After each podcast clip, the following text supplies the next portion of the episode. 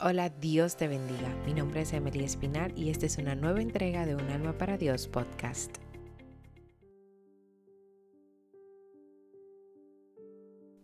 En el día de hoy me la he pasado reflexionando acerca de lo que a nosotros le llamamos enemigos. Y normalmente cuando hacemos referencia a enemigos nos referimos a una persona X. Pero me puse a estudiar un poco más a detalle acerca de esto. Y hablar de enemigos es la palabra que hace referencia al no amigo. Y no necesariamente el enemigo era alguien que era rival o agresor, era alguien que simplemente no era amigo. Y en el podcast de hoy quiero profundizar acerca de aquellas cosas que no son amigos de tu propósito. Hay acciones y comportamientos que realmente nos desligan de lo que realmente debemos hacer y quiero mencionar tres de ellos que nos afectan tanto en nuestro día a día. El primero que quiero mencionar que es un enemigo letal es el enemigo de la distracción. A pesar de que las distracciones no sean malas a totalidad, incluso pueden parecer buenas y dentro de nuestro club de amigos, es algo que nos roba tanta atención que perdemos el enfoque de lo que verdaderamente es importante.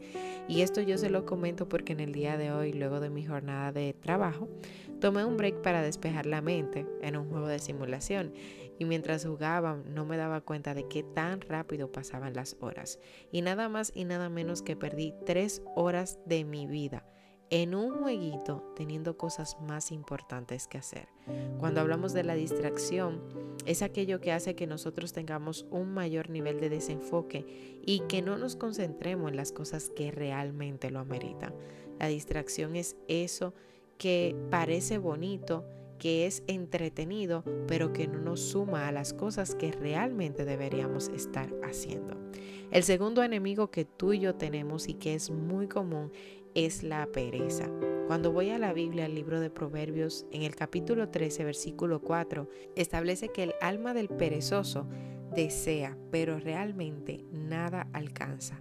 Y es que nosotros a veces entendemos que todo nos llegará de la nada. Creemos en que todo va a aparecer sin alguna razón de ser. Sin embargo, nosotros tenemos que ser diligentes para que las cosas que tanto le pedimos a Dios en oración, para aquellas cosas que realmente anhelamos y para que aquellas cosas que realmente creemos que merecemos a través de la diligencia y el trabajo, esas cosas nos lleguen. Porque ciertamente Dios es el que pone en nosotros el querer como el hacer. Pero muchas veces nosotros aún teniendo el querer como el hacer, preferimos darle comodidad a nuestro cuerpo para no hacer las cosas que el Señor nos instruye. Entonces ahí es donde damos paso a la pereza y nuestro cuerpo está tan acomodado que se nos hace más difícil nosotros poder avanzar y poder agilizar las cosas que realmente debemos hacer. El tercer enemigo que tú y yo tenemos es la desesperación y creo que este enemigo a todos alguna vez se ha acercado y nos ha hecho sentir que son nuestros reales amigos, pero realmente no es así. Cuando nosotros hablamos de desesperación, es cuando nosotros decidimos darle la espalda a la esperanza. Desesperación tiene que ver con desesperanza. Y cuando nosotros vamos a la Biblia igual en el libro de Primera de Pedro, capítulo 5, versículo 7, nos invita a que nosotros echemos toda vuestra ansiedad sobre Dios porque Él tiene cuidado de nosotros. Y el hecho de que nosotros no veamos de inmediato las cosas que queremos o las cosas por las que estamos luchando o lo que en algún momento Dios nos ha prometido, eso no significa que no se va a manifestar. Que esa ansiedad que viene a visitarnos realmente es algo que tiene cabalidad en nuestra vida. Cuando nosotros nos desesperamos, queremos tomar normalmente atajos hacia un camino que no es el mejor porque ya tenemos un camino definido para poder alcanzar y tomar lo que debemos de hacer. Pero cuando tomamos atajos, solamente podemos abortar o alejar aquello que aún no estábamos preparados para recibir. Querer que las cosas acontezcan antes del tiempo establecido solo revela que nosotros realmente no estamos preparados para poder recibir. Quiero regalarles un cuarto y creo que es el más importante a pesar de que eran tres. Un cuarto enemigo y ese enemigo tiene que ver tanto contigo, conmigo y es el hecho de no conocer quiénes somos. por qué estamos aquí y hacia dónde vamos.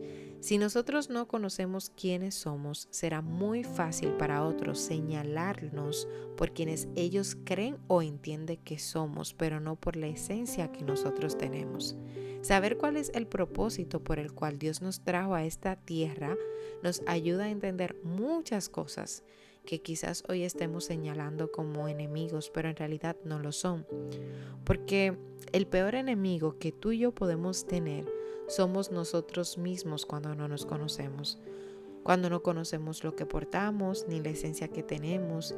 Y esto quizás puede que suene muy cruel, pero aquellos que hoy tú y yo consideramos como peores enemigos porque quizás no son personas muy gratas en nuestras vidas o porque han hecho algo que nos han marcado, son los mejores amigos que Dios designó para el cumplimiento de nuestro propósito.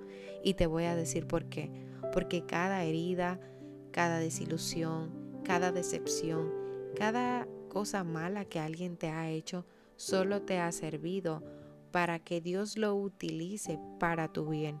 Y no quiero decir que está bien que otros te hieran, lo que te quiero decir es que a través de esa herida, Dios te enseña a cómo fortalecer eso y a que cuando otras personas también sean heridas, tú puedas ser el puente para que ellos sepan que esa herida puede volverse en cicatriz. Quiero invitarte a hacerte una introspección con aquellas cosas que te están distrayendo, con las cosas que te están desesperando, incluso con las cosas que te hacen sentir improductivo porque realmente esos son tus verdaderos enemigos y es hora de que tú y yo comencemos a tratarlo. De igual forma, te invito a que te conozcas, a que sepas que tus peores enemigos no son aquellos que son externos, sino lo que están dentro de ti y todavía no lo conoces, por lo cual tampoco has aprendido a atacarlo. Oro para que sea Dios trabajando en cada uno de nosotros y ayudándonos ciertamente a conocer, a identificar lo que realmente nos está afectando. Esto fue todo por el día de hoy. Muchas gracias por sintonizar el podcast de Un Alma para Dios. Hasta la próxima.